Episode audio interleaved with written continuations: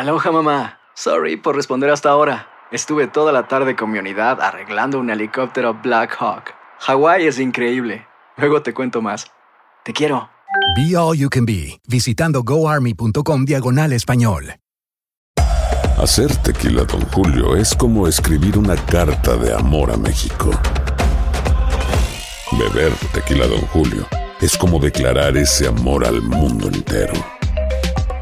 Don Julio es el tequila de lujo original, hecho con la misma pasión que recorre las raíces de nuestro país. Porque si no es por amor, ¿para qué?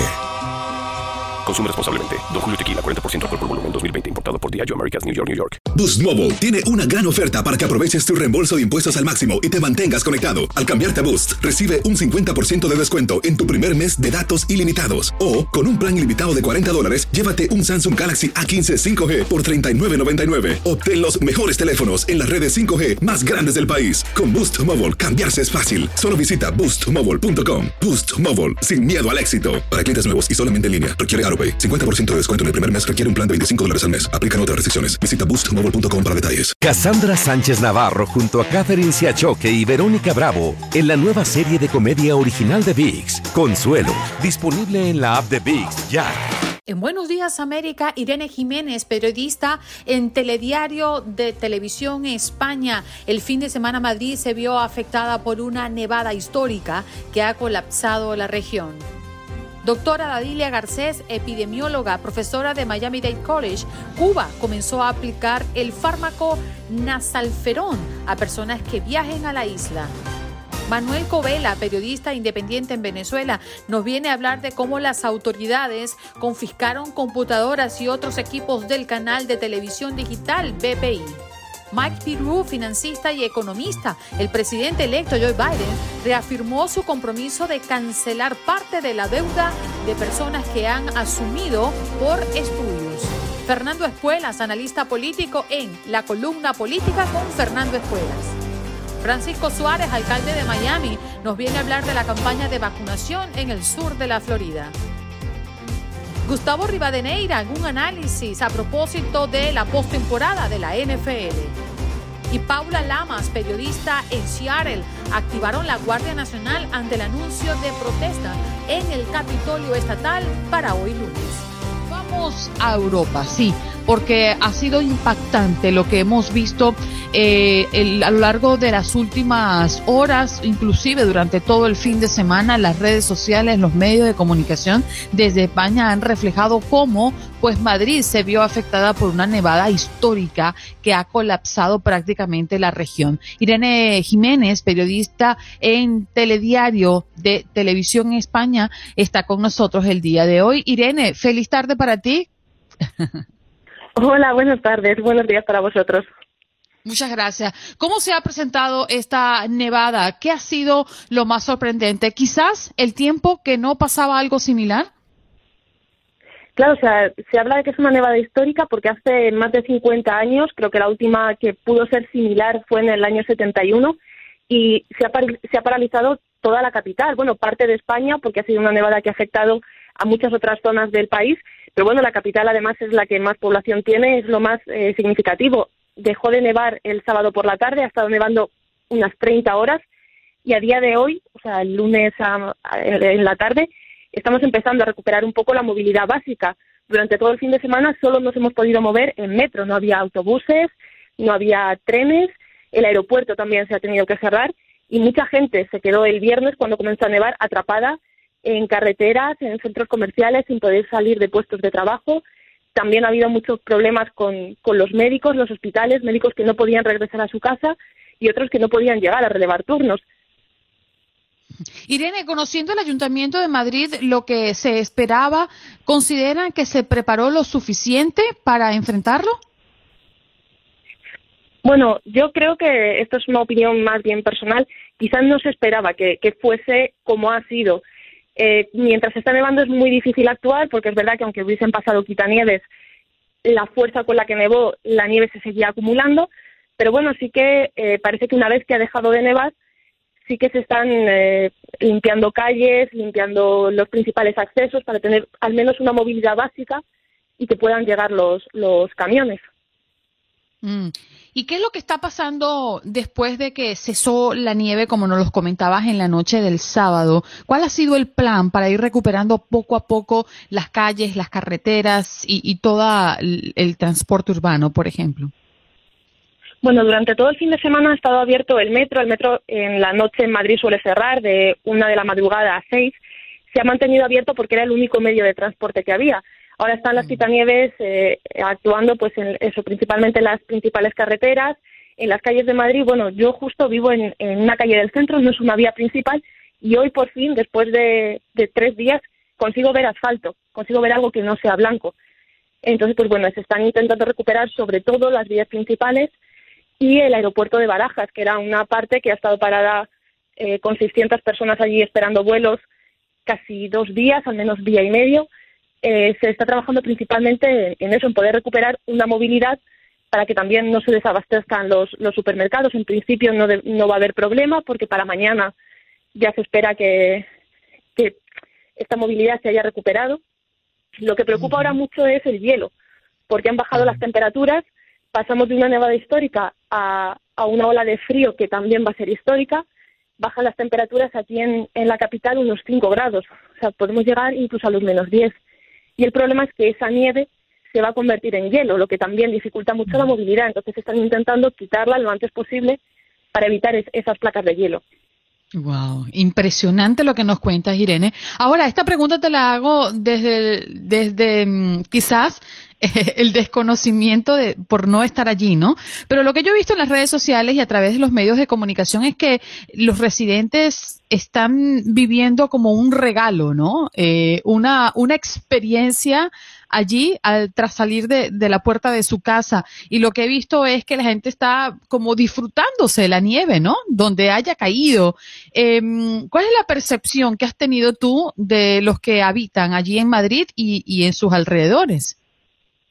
O sea, todo esto que acabo de contar es un poco la parte mala, la parte que afecta más a la movilidad, pero en Madrid no suele nevar, cuando nieva, sobre todo en la capital, no baja, muchas zonas del centro igual se ve la nieve una vez al año, pero no no se acumulan los espesores que se han acumulado ahora, entonces eh, mucha gente está disfrutando de esta cantidad de nieve por primera vez. Muchos niños pequeños, ya te digo, en la ciudad, eh, yo cuando salía a trabajar la nieve el sábado me cubría hasta la rodilla, yo es algo que aquí no había visto nunca. Eh, estamos disfrutando de, de, imágenes que son casi de alta montaña, entonces, bueno, sí que ha sido también esa dificultad en la movilidad y en el tráfico, en que no haya autobuses, que no haya coches, ha permitido que la gente salga y se apodere de las calles. Entonces, bueno, hemos visto en el centro de Madrid mm, peleas de bolas de nieve, muñecos de nieve por todos sitios. Sí que es un momento muy especial y para muchos, pues eso, ver tanta nieve por primera vez. Sí, no, y lo entendemos perfectamente, Irene. Eh, gracias por estar con nosotros estos minutos y ponernos al día de lo que ha ocurrido, bueno, principalmente en Madrid, pero también en sus alrededores, que ha sido afectado por esta nevada histórica y que lo ha reflejado el mundo entero. Un abrazo, abrígate bien, ¿eh? Gracias, un saludo. Un abrazo. Irene Jiménez, periodista en el telediario de TV España. Y es que la nevada que ha caído en la capital, la mayor desde 1971, ha dejado intransitables las calles, las carreteras y ha afectado enormemente el transporte urbano terrestre y el ferroviario. Y sin dejar afuera lo que nos explicaba Irene, es que el tema es que todavía hay muchísima nieve eh, acumulada de los días pasados en las calles y la ola de frío es increíble. Em, que hace pues que esto se convierta en una panela de hielo y esto es lo que podría estar provocando la prolongación de la del colapso, ¿no? De las vías. Qué, qué barbaridad. Bueno, vamos. Mm, está causando impacto sobre todo en Cuba y que nosotros aquí estamos recibiendo como que, por ejemplo, Cuba comienza a aplicar el fármaco nasalferón a personas que viajen a la isla. Tenemos a la doctora Dadilia Garcés, epidemióloga, profesora de Miami Dade College. Muy buenos días, doctora. Gracias por estar con nosotros una vez más. Muy buenos días. ¿Qué se sabe de este medicamento? ¿Cómo lo están aplicando a Cuba? Esto es un medicamento que se, el interferón en general se ha aplicado para tratar varias enfermedades, para que la audiencia entienda, es parte del sistema inmune que producimos todos los vertebrados, incluyendo los seres humanos, obviamente. Y el interferón tiene varias funciones dentro del sistema inmune. Uno es especialmente con los virus, que es evitar que se repliquen dentro de las células. Y otros que se han utilizado para otros tratamientos como enfermedades raras o cáncer, porque tiene otro tipo de ayuda al sistema inmunológico. Lo que está haciendo y lo que está promoviendo el, sistema cubano es que los visitantes cuando lleguen se le colocan unas gotas en la nariz y se le entrega el, el medicamento, el interferón, y tienen que colocárselo dos veces al día de 5 a 10 días. Aparentemente los estudios que ellos han realizado dicen de que esto evita de que tú te contagies. Sin embargo, hay que aclarar de que se puede todavía contagiar la persona y que no hay estudios más grandes a nivel internacional sobre esto. El otro estudio que hay es uno que se hizo en China, pero se hizo con personal que trabajaba en hospitales y se demostró en parte que las personas que trabajaban en zonas de alto riesgo no se enfermaban tanto como se enfermaban las personas que eh, utilizaron una dosis diferente. Pero en mi, en mi punto de vista particular, se necesitan más estudios para definitivamente aprobar este tipo de medicamentos como medida preventiva. Mm. Eh, tengo conocimiento, doctora, y acláreme usted si estoy en lo correcto, es que este fármaco preventivo se había aplicado a miles de médicos eh, en algunos eh, sectores en este país, inclusive, em, y estamos hablando definitivamente de gotas nasales, ¿no? No estamos hablando de que nada es inyectado ni nada es suministrado por, por como pastillas, ¿cierto? Correcto. lo que tenemos que aclarar es que las gotas nasales las mucosas absorben muchísimo los medicamentos, por eso es que hay que tener cuidado con las gotas nasales, las gotas eh, en los ojos o inclusive poniendo el otro extremo del organismo los supositorios, porque son mucosas que absorben mucho los medicamentos. Sí se ha empleado, se empleó, eh, y fue un estudio parecido al que se hizo en China, se empleó en trabajadores de la salud, pero también tenemos que tomar en cuenta que estos trabajadores de la salud también utilizan una protección muchísimo mayor eh, de barreras, que es el, equipo de protección que nosotros utilizamos para tratar los pacientes. Entonces es una combinación de las dos cosas que pueden estar ocurriendo.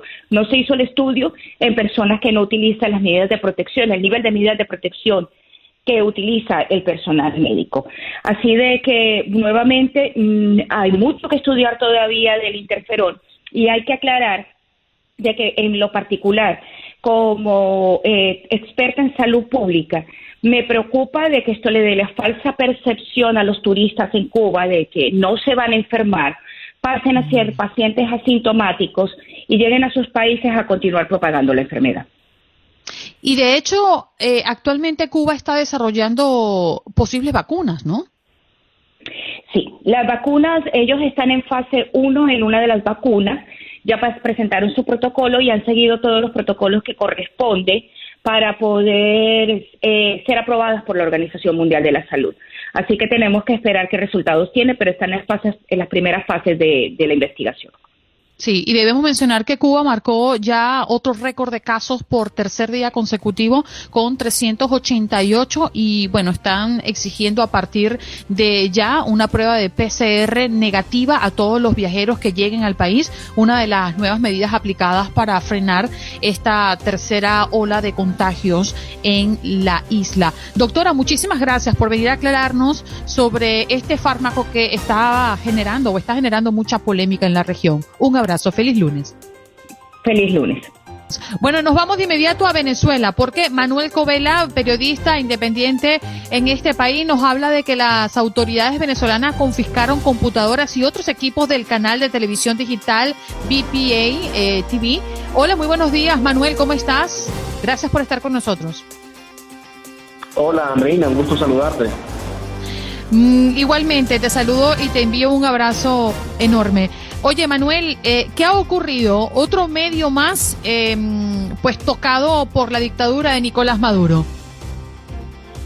Sí, de hecho, em, ayer en, la noche el canal PPI, Venezolanos por la Información, em, mediante un comunicado afirmaba que suspendía sus operaciones eh, temporalmente en Venezuela debido a esa medida que comentaste que se aplicó el viernes eh, efectivos eh, gubernamentales, em, miembros de la Comisión Reguladora de Telecomunicaciones y también miembros del ente recaudador de impuestos en Venezuela acudieron a las sedes de BPI y em, allí ejercieron un procedimiento y mediante esa acción eh, pues eh, retiraron equipos, cámaras, equipos para la transmisión, computadoras y clausuraron las sedes de BPI en Venezuela. Hay que recordar que eh, BPI es un canal de venezolanos, su sede principal está en Miami, pero lo que pasó aquí en Venezuela es que al confiscar esos equipos, pues el canal decidió cerrar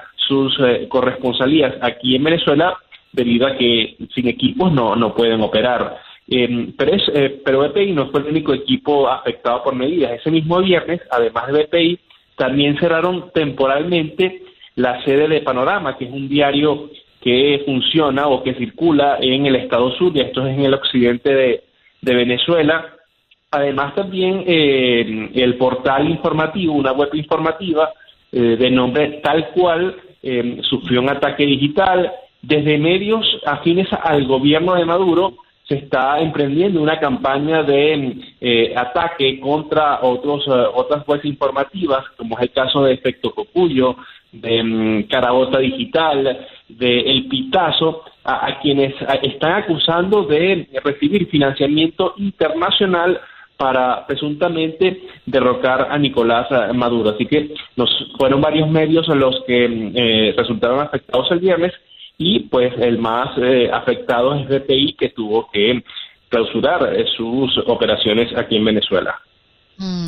Yo quiero hacerte también una pregunta, Manuel, porque porque quiero que las personas que nos están escuchando, que no son venezolanos, que no viven allá obviamente y que no conocen eh, cómo ha sido la dinámica en los últimos años para sobrevivir eh, entre pues una comunidad que sí quiere estar informada y que lamentablemente en Venezuela no es posible porque todos los canales eh, de televisión, si no han sido cerrados, pues han sido Mm, obligados a tener que cambiarse de bando, si no, pues termina en ese, en ese mismo término, ¿no? E, en ser cerrados. Y han surgido ideas como, como la de BP para poder informar a, la población venezolana y a los que estamos fuera del país de lo que ocurre internamente. Eh, son pocas las opciones que ya quedan, ¿cierto? Sí, efectivamente, cada vez hay más obstáculos y como tú bien eh, señalaste, eh, las principales cadenas de eh, televisión pues eh, tienen que ser muy precavidas, incluso pues si bien son canales privados, tienen que em, seguir o no molestar al gobierno venezolano. Y como tú dijiste, empezaron recientemente a surgir iniciativas como es el caso de BPI, como los casos de, webs informativas que te acabo de mencionar, como es Efecto Cocuyo, como es Carabota Digital, como es tal cual, eh, como es el estímulo, que eh, a partir de, la censura, pues eh, han surgido alternativas para que los venezolanos reciban información detallada, lo que no lo que no muestran los canales que están censurados, pues nos mostraban estas páginas informativas, pero esto les los conlleva el riesgo a que eh, molesten al gobierno y, luego vienen estas medidas como las que eh, acabamos de mencionar que pues llevan al, al cierre de, esos medios. Eh, otra alternativa que tienen los venezolanos es, es, las redes sociales, Twitter, Instagram, WhatsApp. Incluso a veces los venezolanos eh, se informan por eh, informaciones que reciben por WhatsApp de, amigos o familiares que están en el extranjero, que se las mandan vía WhatsApp, porque aquí los medios locales pues es eh, difícil tener toda la información eh, detallada que se necesita para estar bien informados.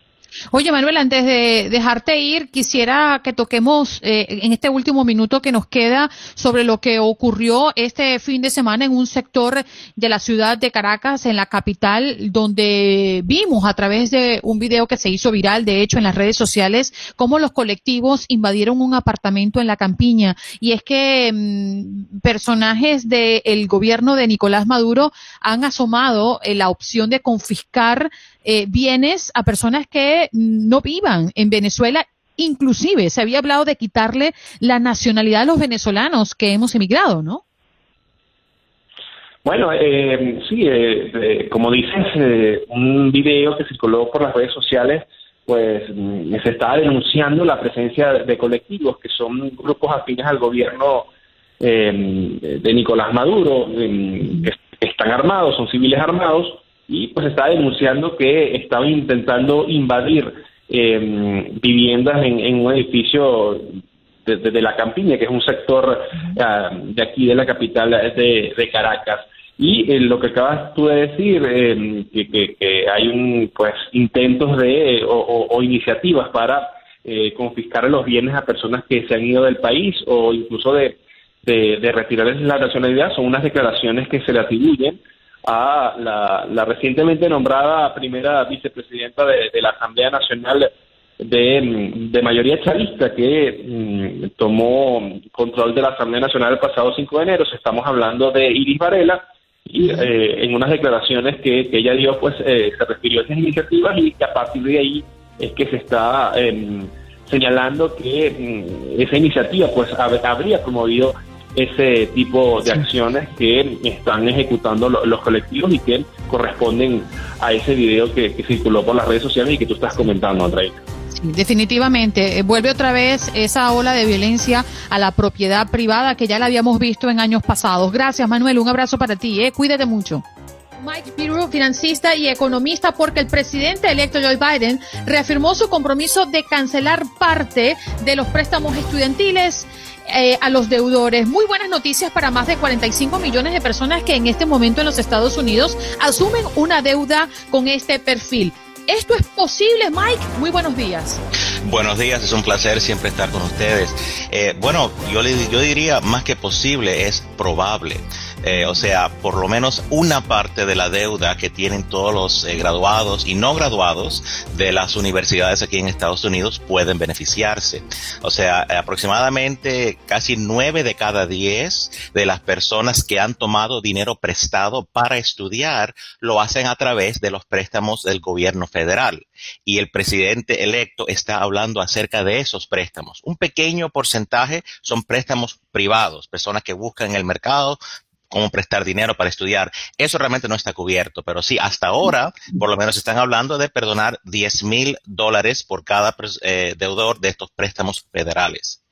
Mike, imaginaría uno que los más beneficiados obviamente serían los jóvenes provenientes de las familias menos favorecidas económicamente, puesto que son ellos los que se ven en la necesidad de salir a buscar estos créditos para estudiar y para poder superarse. Bueno, e-, es un punto interesante, ¿no? Eso del tema de la justicia de, de este, eh, de esta propuesta, ¿no? O sea, por un lado, eh, por ejemplo, cuando yo fui a la universidad en los tiempos antiguos, antes del, del internet y la televisión, la electricidad. Tranquilo, Mike, eh, sabemos que fuiste y saliste hace 10 años, tranquilo. Sí. Entonces, en ese momento, aproximadamente el 40% de los estudiantes tenían que tomar dinero prestado, ¿no? Pero hoy en día es dos de cada tres. La gran mayoría prestan para estudiar.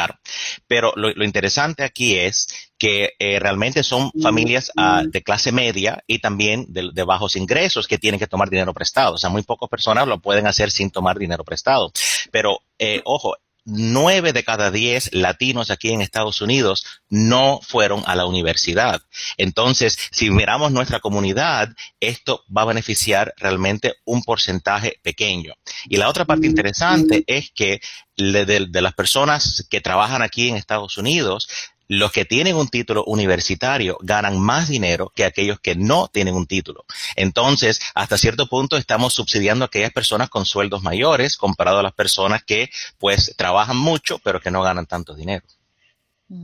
Fíjate, May, lo que pienso, deudas antiguas, deudas en curso, ¿todos ellos se suponen que entran en este posible beneficio? Pues eh, estamos hablando de aquellas personas que ya eh, han incurrido esa deuda, ¿no? Entonces, ¿qué tal una, una familia que tiene un niño que va a entrar el año que viene a la universidad? O sea, no se ha hablado de eso. Estamos hablando de personas que ya han incurrido aquella deuda, ¿no? y también estamos hablando de perdonar 10 mil dólares. Hay propuestas para perdonar más, pero si vemos los 10 mil dólares, o sea, en promedio, esos 10 mil dólares tienen una cuota mensual de 300 dólares al mes, un poquito menos de 300 dólares. Eh, perdón, entonces, eh, perdón, si uno, la deuda promedia de un estudiante, de un graduado hoy en día son 30 mil y esa tiene una cuota de 300 dólares mensuales. Si te perdonan 10 mil dólares, tu cuota bajaría aproximadamente 100 dólares al mes. Así que estamos hablando en la práctica eh, un ahorro de 100 dólares al mes. Hay otros senadores, por ejemplo, el senador de Nueva York, Chuck Schumer, que propone que sea hasta 50 mil dólares.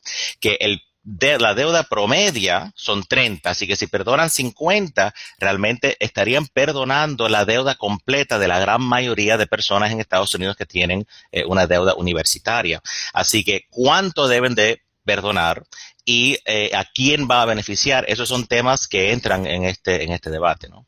Mike, y en caso de que esto se logre, ese dinero que se estarían ahorrando los estudiantes sería gastado en otros, en otras cosas, me imagino, y sería dinero que se inyectaría a la economía para que fluyera más y terminaría finalmente redundando en el beneficio de todos o estoy errado en la apreciación?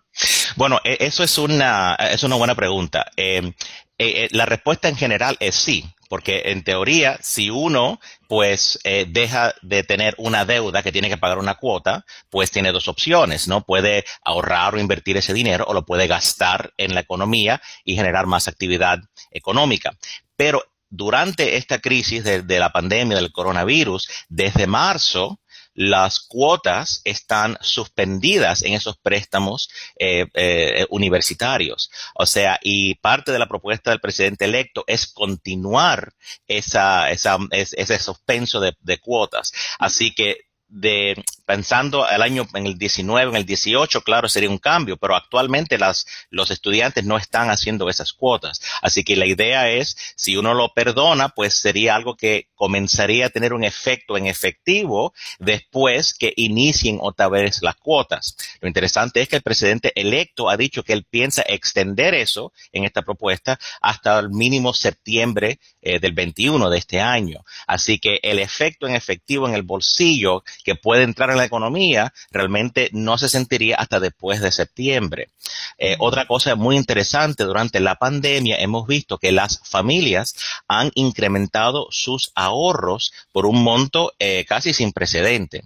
Entonces, los consumidores que estamos bueno, un poco preocupados con todo lo que está pasando. Hemos sido eh, juiciosos y, prudentes en las decisiones que hemos tomado y estamos ahorrando más dinero, no necesariamente saliendo a gastarlo. Mm. Mike, gracias por estar con nosotros y bueno, esperemos que esto sea efectivo. ¿Hay algún término en tiempo que, se haya sumado uh, tras la propuesta?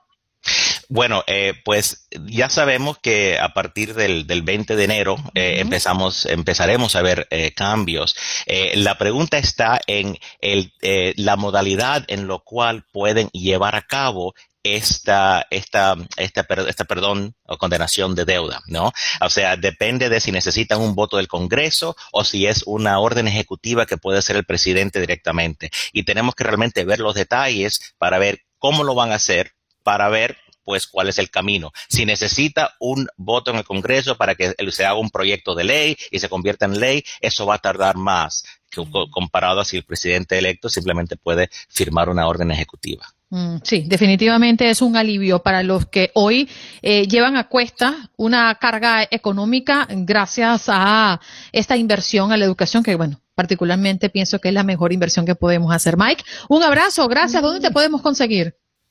Eh, bueno, siempre pueden mandarme un, eh, un correo electrónico a preguntas arroba consejos.org y con mucho gusto contesto ahí las inquietudes. Preguntas arroba consejos.org. Ese es el mail más fácil que he podido escuchar a lo largo de todos los años que llevo escuchando correos electrónicos, porque usted y yo estudiamos en la época en la que no existía eso. Así es, hay que, hay que ponerla, no hay que complicar las cosas, la, vida es mejor cuando es sencilla. Preguntas arroba consejos punto org. Perfecto. Si no sabes que el Spicy McCrispy tiene Spicy Pepper Sauce en el pan de arriba y en el pan de abajo, ¿qué sabes tú de la vida? Para pa pa pa. En Buenos Días América se habla de política.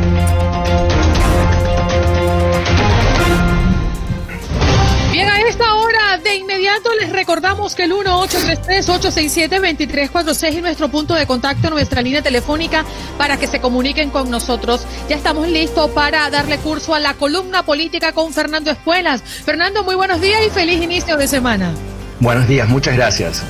Bueno, estamos ansiosos de escucharte y después de haber pasado varios días donde uno se sienta, analiza, es como cuando ves una película complicada, echas para atrás, le das play otra vez y comienzas a digerir todo lo que ha ocurrido en las últimas horas. ¿Cuál es tu conclusión, las repercusiones que ha tenido eh, los hechos del pasado 6 de enero en el Capitolio?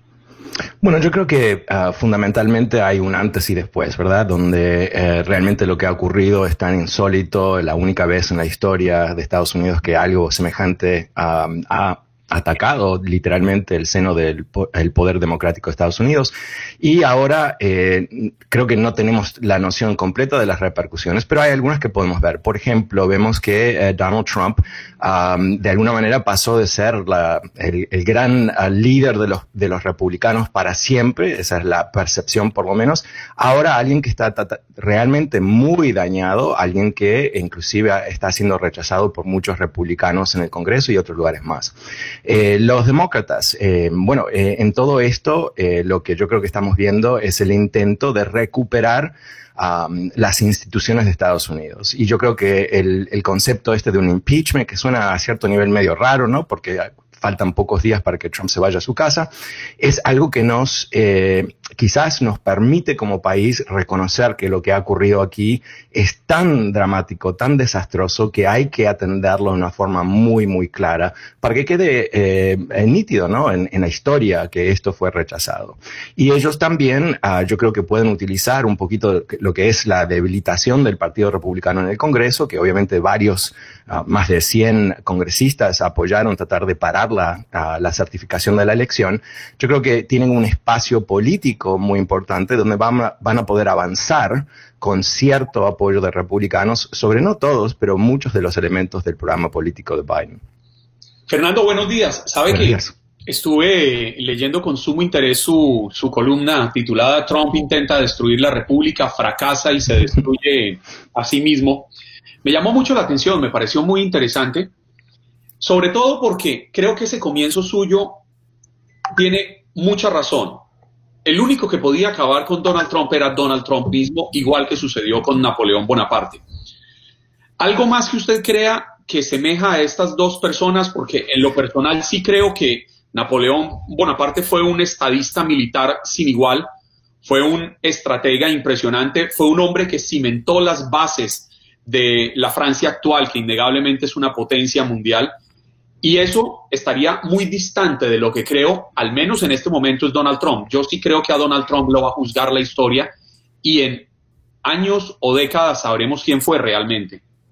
Eh, totalmente de acuerdo. Mi comparación con Napoleón tenía que ver no tanto con los dos, la calidad de los hombres, como tú dices. Napoleón tenía muchos defectos uh, obvios, ¿no? Pero al mismo tiempo era un genio, ¿no? Un genio, un estratega, alguien con una visión uh, muy, muy uh, revolucionaria en su momento. Y obviamente Trump no es la misma calidad de persona. Pero eh, la razón que hice esa comparación es porque en su momento Napoleón ocupaba un espacio tan enorme en la historia del hombre en ese momento en su vida, que era casi imposible imaginarse uh, que no iba a haber un Napoleón.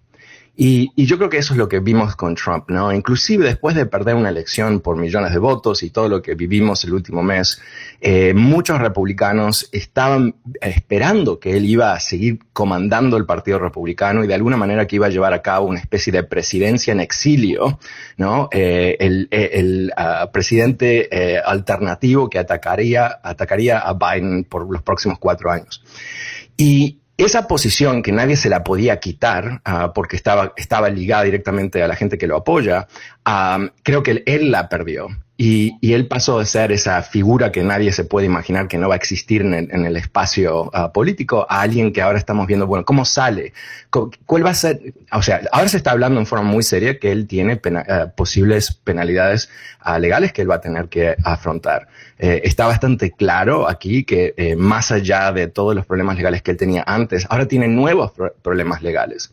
Y lo que no hemos descubierto todavía es qué tipo de coordinación hubo entre el equipo de Trump, la gente que lo rodea y algunos de estos terroristas, que cuando eh, vemos los videos ahora, más allá del shock de ver todo ese desastre y la muerte de ese pobre uh, oficial de la policía, vemos que hay grupos dentro de, de los terroristas que son militares están completamente equipados con equipo militar, eh, tienen, eh, están actuando de una forma muy ordenada, son los que entran primero, son los que llevan a cabo una cantidad de acciones muy, muy fundamentales para la toma del Capitolio.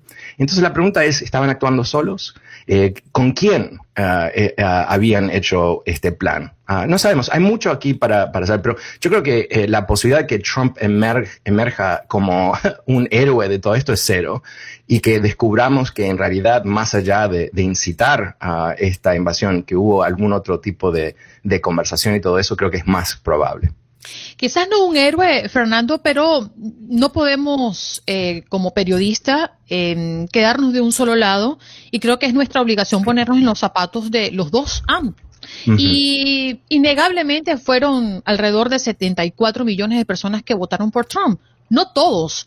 Ellos piensan que lo ocurrido el pasado 6 de enero, eh, pues necesariamente quede en la impunidad. Pero esta mañana conversando con uno de nuestros oyentes, eh, Carlos, nos decía que mm, no está de acuerdo con que se le acuse al presidente Trump de lo que ocurrió en el Capitolio el pasado día miércoles. Y él dice, yo particularmente al ver al presidente que me diga vaya al Capitolio a manifestar o a defender sus derechos, yo no voy a ir a hacer lo que no debo hacer personalmente, él hablaba desde él, de, de, desde uh -huh. su convicción. Él dice, yo no voy a ir ni a matar a nadie, ni a violar eh, las reglas, porque el presidente me diga que yo vaya para allá. Entonces no estoy de acuerdo con que se le acuse de lo que ha ocurrido en el Capitolio. ¿Qué opinas tú, Fernando? Bueno, eh, yo creo que el periodismo en momentos de crisis tiene un papel fundamental, que no es uh, el uh, falso balance, ¿no? Que siempre hay dos posiciones. No, en realidad no, no siempre hay dos posiciones. Matar a una persona, uh, al menos que es en autodefensa, no tiene otra excusa. Punto. Al menos que la guerra, etc. Lo que ese señor dice es incoherente, básicamente, porque hubo miles de personas que efectivamente pasaron de Trump decirles que vayan al Congreso y lo hicieron, invadieron y se piensa que intentaron um, eh, eh, llevar a cabo violencia y lo hicieron. Eh, el problema con el, con el, el, periodismo ha fracasado en los últimos cinco años por exactamente lo que tú decías, que es que este concepto de que eh, si hablamos con Jesucristo, hablamos con el diablo, ¿no? Siempre hay dos posiciones. No, en realidad no hay siempre dos posiciones. Tenemos que avanzar sobre qué es lo que ocurrió aquí. Eh, se hizo historia en la peor manera posible. Eh, se quebró una, la institución uh, democrática de Estados Unidos y es el presidente de Estados Unidos, inclusive los republicanos que lo apoyaron hasta ahora lo están diciendo. Esto no es ambiguo. Que hubo 74 millones de personas que votaron por él, perfecto. Y obviamente no todos están de acuerdo que se, quiebre la, democracia. Pero al mismo tiempo, un 40% más o menos en una encuesta que se publicó el viernes, creo que fue, piensa que la elección fue robada y todo el resto. Así que aquí el periodismo tiene un papel protagónico en decir la verdad y la verdad es que cuando hay una elección en Estados Unidos y se certifica esa elección, punto final, no hay otra historia. Y todo lo que ocurrió desde que Trump empezó a decir que perdió las elecciones, en realidad ese es el quiebre institucional inicial que culmina en esta invasión. Así que yo creo que lo mejor que podemos hacer uh, para, en nuestra responsabilidad, yo soy analista político, periodista, ustedes son periodistas, jugamos diferentes papeles en, el, en el espectro, ¿verdad? Pero es decirle a la gente la verdad. No hay ambigüedad quien ganó las elecciones. Todo lo que ha dicho el presidente sobre ese tema es una mentira, una serie de mentiras, y eso se ha comprobado uh, por más de 60 casos legales que él perdió tratando de decir que hubo este fraude. Así que eh, ese señor quizás bueno, no sé, e, es, la opinión de un señor, ¿no? Pero la realidad es que tuvimos miles de, malandros eh, invadiendo el Capitolio de Estados Unidos, ah, resultando en la muerte de un policía y cuatro manifestantes. Así que eh, la, la situación habla por sí misma, yo creo. Sí, Fernando, pero permítame discrepar con mucho respeto porque es que no veo en dónde el periodismo debe asumir algo de responsabilidad cuando ha sido bastante claro que el periodismo ha cumplido su papel. El periodismo, como usted dice, eh, siempre hay dos versiones y eso es innegable, porque no podemos desconocer la realidad que significan esos 74 millones de votos versus los 81 millones de votos del otro lado. El periodismo no es solo mostrar esta versión y esta versión, que es obligatorio. El periodismo es ir más allá. a mí no puede venir una persona y decirme, afuera está lloviendo, y otra persona decirme, no, afuera no está lloviendo y monto la noticia desde ahí. No, mi obligación es cruzar la puerta, salir y comprobar que está lloviendo. Pero decir que el periodismo tiene responsabilidades como aplicar aquella vieja premisa de matemos el mensajero, cuando al presidente Donald Trump llevan cuatro años enrostrándole de alguna forma las mentiras que ha dicho. Hay medios, incluidos Univisión, que tienen una sección dedicada a publicar las mentiras expresadas por el presidente Donald Trump. Se llegó incluso a un punto que parecía de no retorno, que era sacar del aire una transmisión de un presidente. ¿Cuándo hubiéramos imaginado eso en Estados Unidos o en otro país como Estados Unidos? Entonces, en ese punto es en el que no comparto que el periodismo de alguna forma puede tener la responsabilidad. No, no, ah, perdón, es muy probable que no me expresé muy bien. No es que pienso que el periodismo tiene una responsabilidad específica a lo que ocurrió. Lo que ocurrió, ocurrió por lo que hizo Trump y la gente que lo sigue. Pero yo creo que, por ejemplo, estuvimos cuántos años ah, sin decir que él estaba mintiendo. ¿no? ¿Cuántos titulares en periódicos de primera línea en Estados Unidos diciendo eh, hay cierta confusión por lo que él ha dicho, cuando todo el mundo sabía que él estaba mintiendo? Mi punto aquí es que ah, eh, no hay siempre dos versiones de algo. Dos más dos es cuatro. Es siempre cuatro, no hay dos versiones de eso. Ahora, tú y yo podemos definir si cuatro es mucho o poco, si es un número importante, no lo es. Eso es Claro, eso, eso es totalmente buenísimo. Esa es la democracia. Podemos, pero no podemos definir sobre 2 más 2 es 4. Entonces, cuando el presidente de Estados Unidos dice, eh, me robaron las elecciones, no es verdad. Y, estuvimos cuántas semanas jugando el jueguito de que no, es que él es un, tipo muy especial y, y, su ego y hay que darle tiempo y todo el resto. Pero ¿qué es lo que estaba haciendo él efectivamente? Él estaba destruyendo el concepto de la realidad objetiva. Él estaba desafiando 2 más 2 es 4. Entonces, eh, y cuando adjudico responsabilidad, me la adjudico a mí mismo también, no es que simplemente estoy diciendo que el resto de los periodistas no sirven, a eso no me refiero. Pero yo creo que eh, frente, y estoy reaccionando quizás a ese señor, ¿no? Que me parece un señor, en el mejor de los casos, ingenuo, ¿no? Pensar de que eh, él es de alguna manera representativa de los millones de personas que piensan que Donald Trump uh, lo que diga es la verdad y lo que diga Univision o CNN o lo que sea es la mentira. Eh, a eso me refería. No, no quise sobredimensionarlo tampoco porque al fin y al cabo Trump es responsable. Lamento que el tiempo se nos haya agotado. Eh, Fernando, a mí me quedó un tema por, desarrollar y yo creo que sería interesante tenerlo a tu regreso y tiene que ver con la mm, suspensión de las cuentas del presidente eh, en diferentes redes sociales cuando se ha creado una gran polémica en esa misma plataforma digital a propósito de que muchos otros mandatarios, entre ellos, han dicho disparates, han incitado inclusive a matar directamente y no se le ha cancelado. Y uno piensa en dos cosas. Es la muestra de un Estado ausente. Tiene que venir una em, empresa privada a censurar y por qué no las reglas del propio Estado pues eh, existen para que esto ocurra y por otra parte por qué se censura a uno y a otros no. Hablo precisamente del presidente, eh, bueno, del que se hace llamar presidente de Venezuela, quien incita pues también a la violencia y a ese no se le cierra. ¿Qué pasa? ¿No les interesa Venezuela quizás?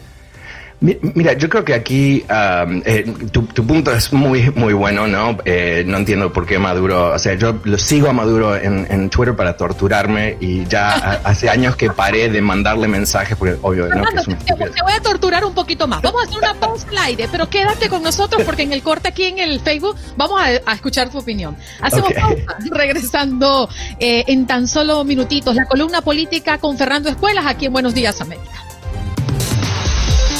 Como dicen los grandes, la liga se gana partido a partido. Partido a partido. En Buenos Días América, Contacto Deportivo.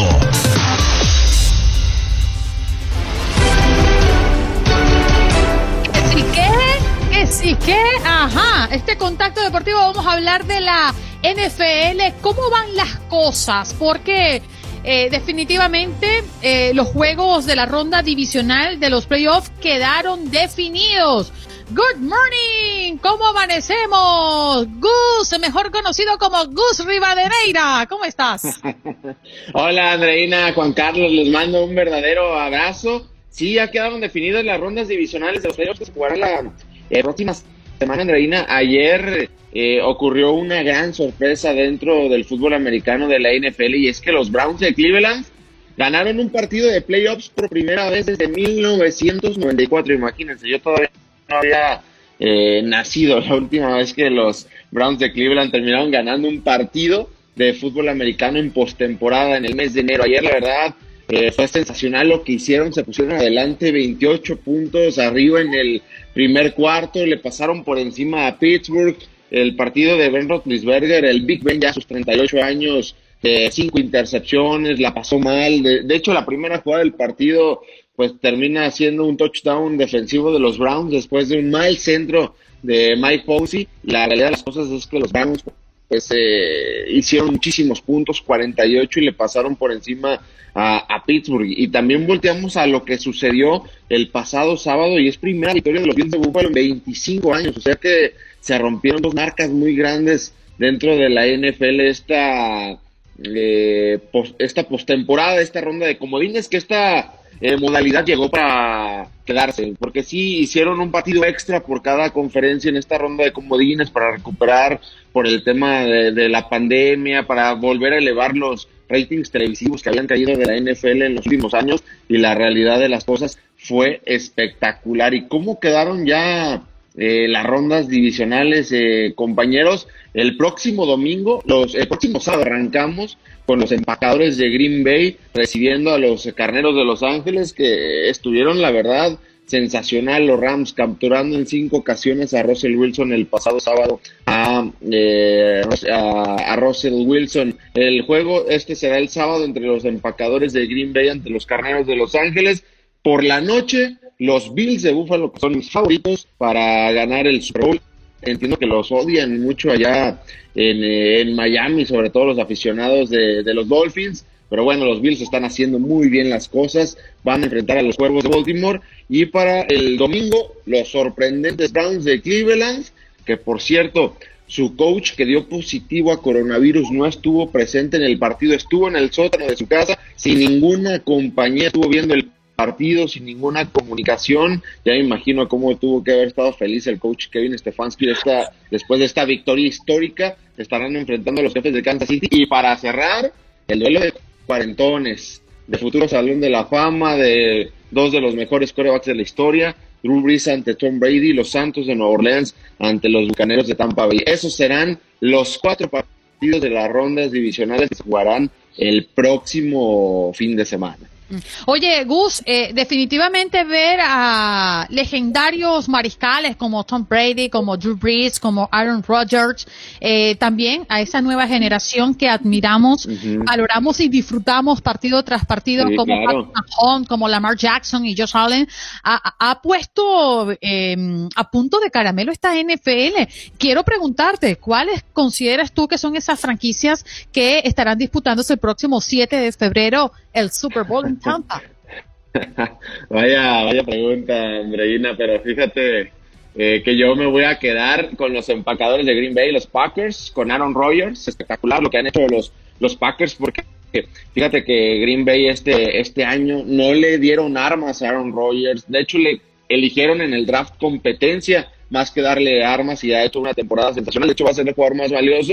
Y del otro lado, como bien lo dices, me quedo con Joe Allen, el coreback de 24 años que le dio una victoria a los Bills de Buffalo por primera vez en 25 años. Ese es mi Super Bowl, Bills de Buffalo ante el conjunto de los Packers. Pero lo que está haciendo Tom Brady y Andreina es la verdad espectacular. 43 años de edad y el, y el sábado pasado hizo picadillo, hizo eh, pedacitos la mejor defensiva contra el pase de toda la NFL, que es la de los del Washington Football Team, el equipo eh, sin nombre, bueno, los ex Pieles Rojas, que por cierto eh, venían presumiendo en los últimos seis partidos de que habían recibido menos de 20 puntos, pero Tom Brady se puso enfrente de ellos y les hizo 31, más de 300 yardas, 43 años de edad. Dime quién juega a, a un alto nivel a los 43 años de edad. Es, es digno de, la verdad a mí me cuesta decirlo, pero es el mejor de la historia para mí, el mariscal del campo de los Patriotas de Nueva, de los Patriotas de Nueva Inglaterra, de los Bucaneros de Tampa Bay,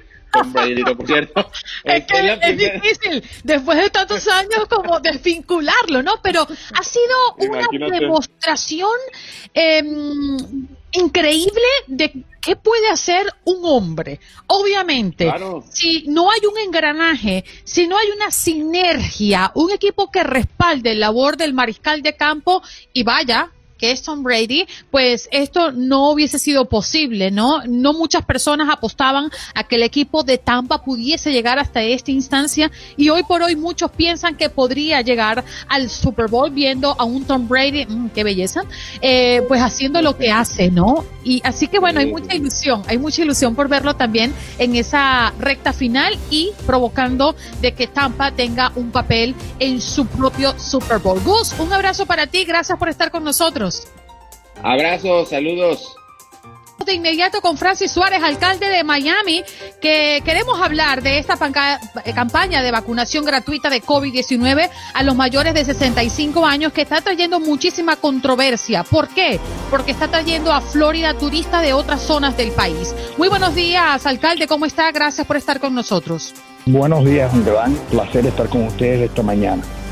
La primera inquietud que se nos presenta al ver esto que hoy eh, estamos mencionando es ¿Qué pasa en, en, el sur de la Florida? ¿No piden un documento de residencia para vacunar? ¿Y cuáles son las consecuencias de traer a personas de otros lugares a vacunarse?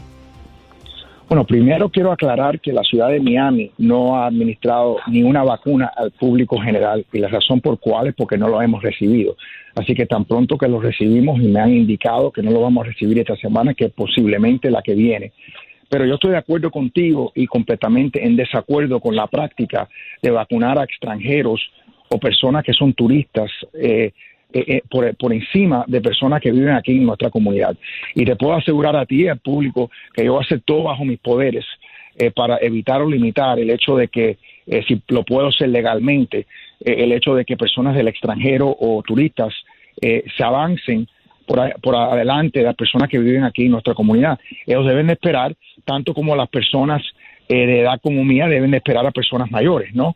Así que para mí yo creo que deberemos establecer una prioridad y si podemos prevenir legalmente que ellos lo reciben, entonces lo, lo deberemos hacer como tú has indicado. Alcalde, buenos días. Le saluda Juan Carlos Aguiar. Pero la pregunta Juan Carlos, es... un abrazo.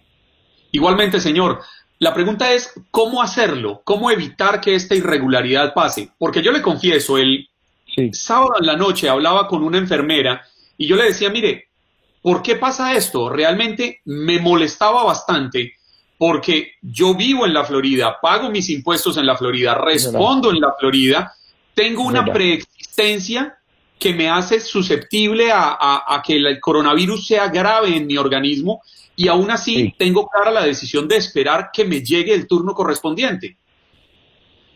De acuerdo, y yo creo que, eh, de nuevo, nosotros no hemos empezado a administrar vacunas en nuestra ciudad, así que yo no tengo completamente claro qué va a ser el procedimiento para, por ejemplo, confirmar eh, eh, el hogar de la persona eh, y yo creo que también en respeto a la ciudad de Miami, yo me imagino, y tampoco tengo esto confirmado, pero si Dios quiere lo voy a tener confirmado pronto, de que nosotros solamente vamos a poder vacunar, y es posible que no lo vamos a hacer de esta forma, a personas que viven en la ciudad de Miami. O sea, en el, sitio que vamos a tener abierto, tan pronto que recibimos eh, vacuna es el sitio del estadio de los Marlins, en cual hemos estado administrando los exámenes a través de las semanas y meses anteriores. Así que eh, tan pronto que recibimos vacuna, vamos a empezar inmediatamente a vacunar a la gente, pero la prioridad va a ser primero eh, personas de mayores de, más de 65 años hasta que se termina esa población que es aproximadamente 450 mil en el condado.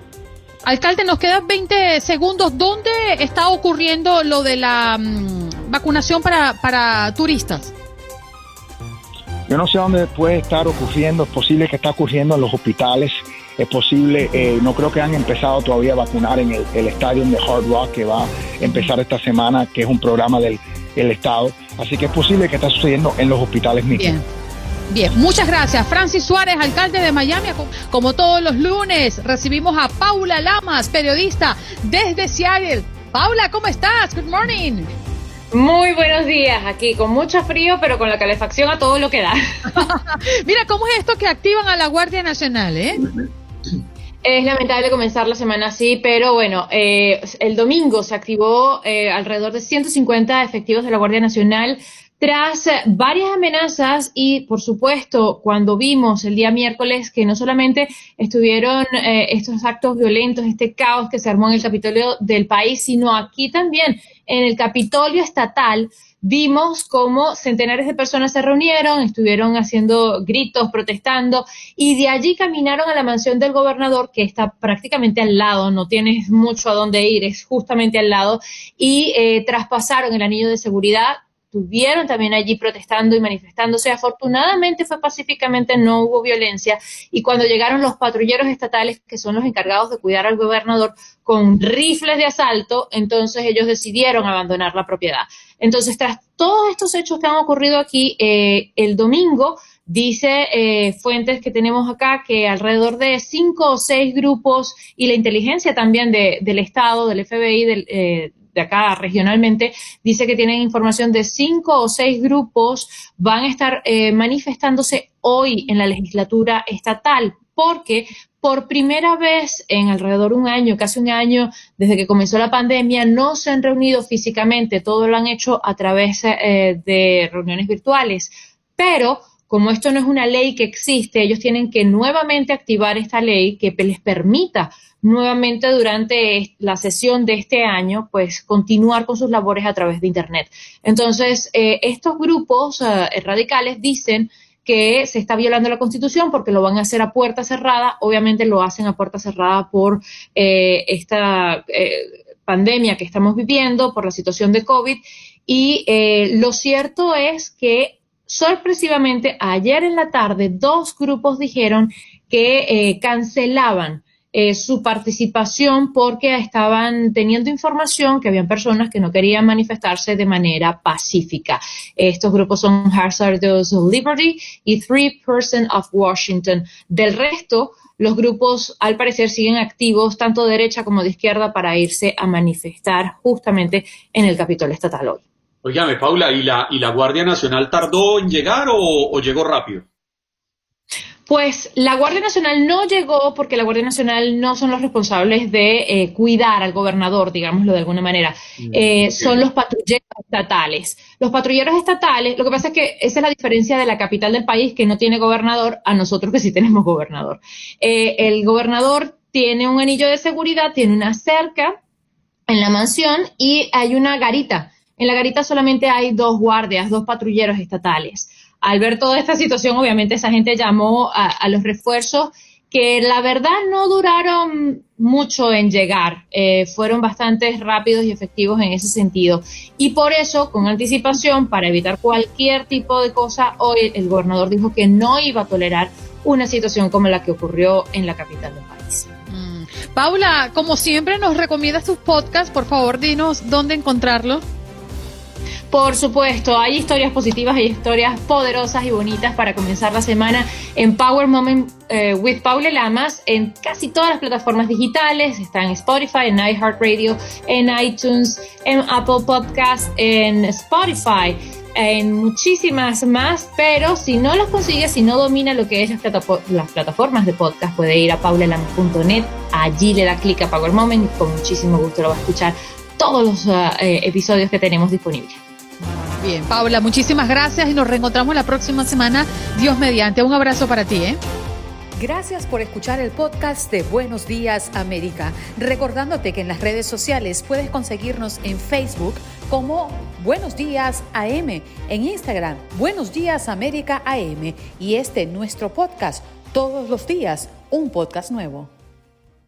Boost Mobile tiene una gran oferta para que aproveches tu reembolso de impuestos al máximo y te mantengas conectado. Al cambiarte a Boost, recibe un 50% de descuento en tu primer mes de datos ilimitados. O, con un plan ilimitado de 40 dólares, llévate un Samsung Galaxy A15 5G por $39.99. Obtén los mejores teléfonos en las redes 5G más grandes del país. Con Boost Mobile, cambiarse es fácil. Solo visita boostmobile.com. Boost Mobile, sin miedo al éxito. Para clientes nuevos y solamente en línea, requiere AroPay. 50% de descuento en el primer mes requiere un plan de 25 dólares al mes. Aplican otras restricciones. Visita boostmobile.com para detalles.